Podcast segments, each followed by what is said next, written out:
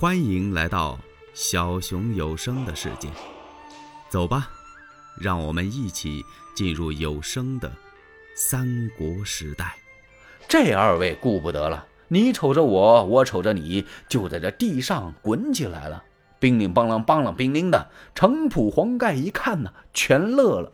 这哪是两军作战呢？这打死仗呢！这是。太史慈揪着这孙策，说什么也不松开。孙策拽着太史慈，怎么也不撒手。帽子也打掉了，甲也抛开了，战袍也撕了，丝鸾大带也扯断了。还是孙策的手快，砰的一下，由太史慈后背就把那短靴给撇下来。太史慈想：坏了，我的戟叫他抽去了。太史慈挣开两手，就在孙策身上划了，什么也没划拉着。这孙策既没打鞭，也没宝剑，把太史慈给气的。这家伙多可恨！你说什么短兵器也不带，你这不小孩吗？人家没带短兵器，你生什么气呀？太史慈顺手这么一划拉，腾，把孙策的帽子给戳起来了。这时候，孙策两手捧着那短戟，呼，照着太史慈的分心就刺啊！太史慈一着急，这怎么封怎么堵啊？没有兵器往外封，躲闪也来不及了。嘿，太史慈咬着牙，瞪着眼，看着这帽子往外推，咔呲，这一下顺着帽子就给卡进去了，把孙策给疼的呀！我的帽子完了！太史慈这气呀！这个时候你还顾你的帽子？你可真行啊！这两个人呢，你来我往，一个人举着帽子，一个人抡着戟，又战了二十几个回合。太史慈猫了一个空，使了个百亮腿，蹬那么一脚，把孙策手中的戟给踢飞了，自己把帽子也给扔了。咱们用拳脚吧。太史慈呜的一下，这双拳就这么一抡，使了一个双风贯耳，奔着孙策的太阳穴就砸来了。孙策用了个野马分鬃，把太史慈的双拳给分出去了。紧接着一个黑虎掏心，嘣的一下就奔太史慈来了。太史慈往旁边这么一闪身，用了个金丝缠腕，紧跟着一个反扫堂，咔的一腿，正扫到孙策的双腿上。孙策借机一个饿虎扑食，噗的一下就扑到太史慈的身上，咣啷，两人再次摔倒在了地上，叽里咕噜的又在这儿滚了起来。这次轱辘完滚了起来，两人在那一看呢，差点都乐了。为什么呢？俩人这衬衣呀，都撕得一条一条的了，各自叉着腰瞅着对方，还全没服。这功夫啊，程普、黄盖一看，我说：“咱们过去帮孙郎的忙吧，要不然这仗啊算没头了。”还没等这几员将过去呢，唠叨一声炮响，刘宪带着人马过来，太史慈抹身就往回跑，感情啊，他找战马去了。错过一匹战马，抓起一条枪回来了。孙策也往回跑，找自己那马找不着了。我马呢？程普一看，您先骑我这个。他一飞身上了程普的马，坐马提枪过来，俩人接茬又打上了。所有这些观阵的这么一看，这什么形象啊？这是浑身那衣服叮铃当啷的，盔也没有，甲也没有，就这么打呀？好家伙，打的还真凶！战了三十几个回合，这个时候突然间云生东北，雾长西南，听嘎巴一声雷响，哗下起那瓢泼似的大雨呀。那盔甲在身上的人还可以在雨地里站一会儿，孙策和太史慈受不了啊！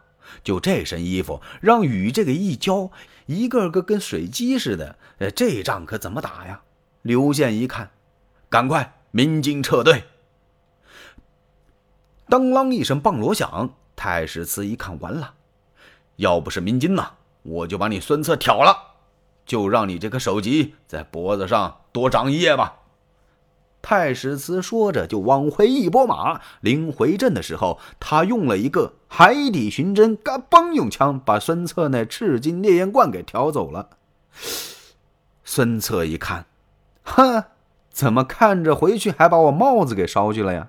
你这也有东西啊！孙策就又马上跳下来，拾过他那短戟，回营了。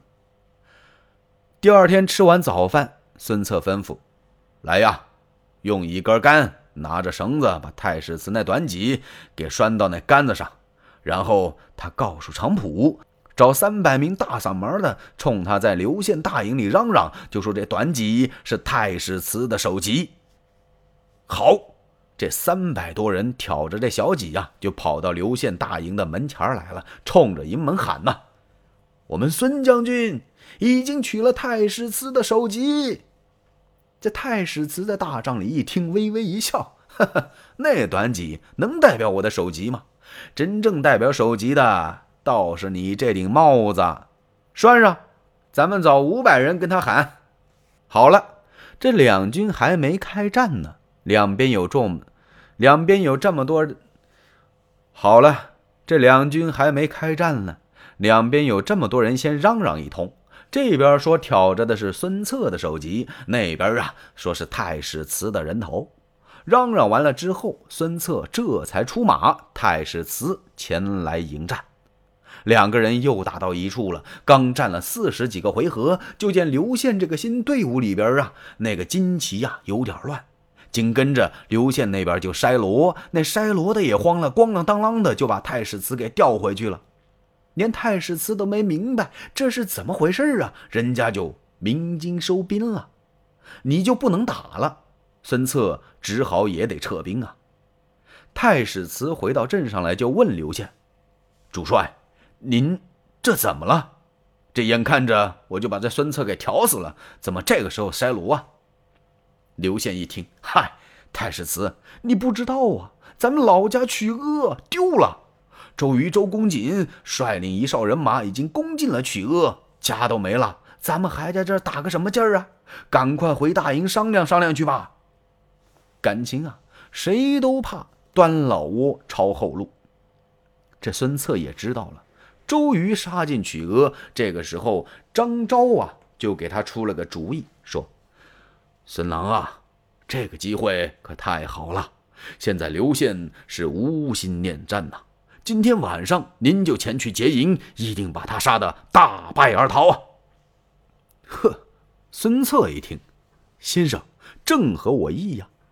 天至二鼓，孙策把人马就带出来了，悄悄地来到刘宪大营前，一看呢，刘宪一点防备都没有，还在大帐里边猫着腰，搭着脑袋在那儿算呢。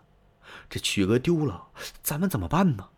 只听营门外一声炮响。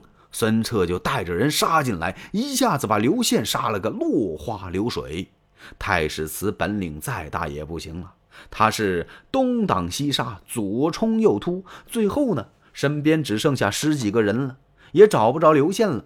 这太史慈只好打马扬鞭投景县去了。孙策获得了大胜啊，锣鼓、帐篷、刀矛、器械、粮食得的无数啊。他长得胜鼓回营，这一仗是打到天明五谷，这可称的是个大胜仗啊！刚回到大营来，有人禀报说，说刘宪后边上来一股子人马来接应他的是他手下谋士泽伦。刘宪与泽伦合兵一处，已是占领了刘仲山。说一方面准备抵挡主公你，另一方面想把曲阿给收回来。孙策一听。这岂容得呀！他立刻起兵奔刘仲山就杀来了。有人禀报刘宪说孙策追来了。刘宪现在有点发怵，太史慈呢也不知道上哪儿去了。那孙策这么厉害，谁能抵御得了啊？他手下呢倒是有两员战将。哎呀，元帅，您这又是何必呢？胜败兵家常事。孙策他本事再大，他是偷营。不怎么光彩，他今儿不来了吗？两军阵前，我们要取孙策的首级。欲知后事如何，且听下回分解。喜欢小熊的话，请点赞、订阅、加关注，当然评论也是可以的。你们的支持是小熊最大的动力。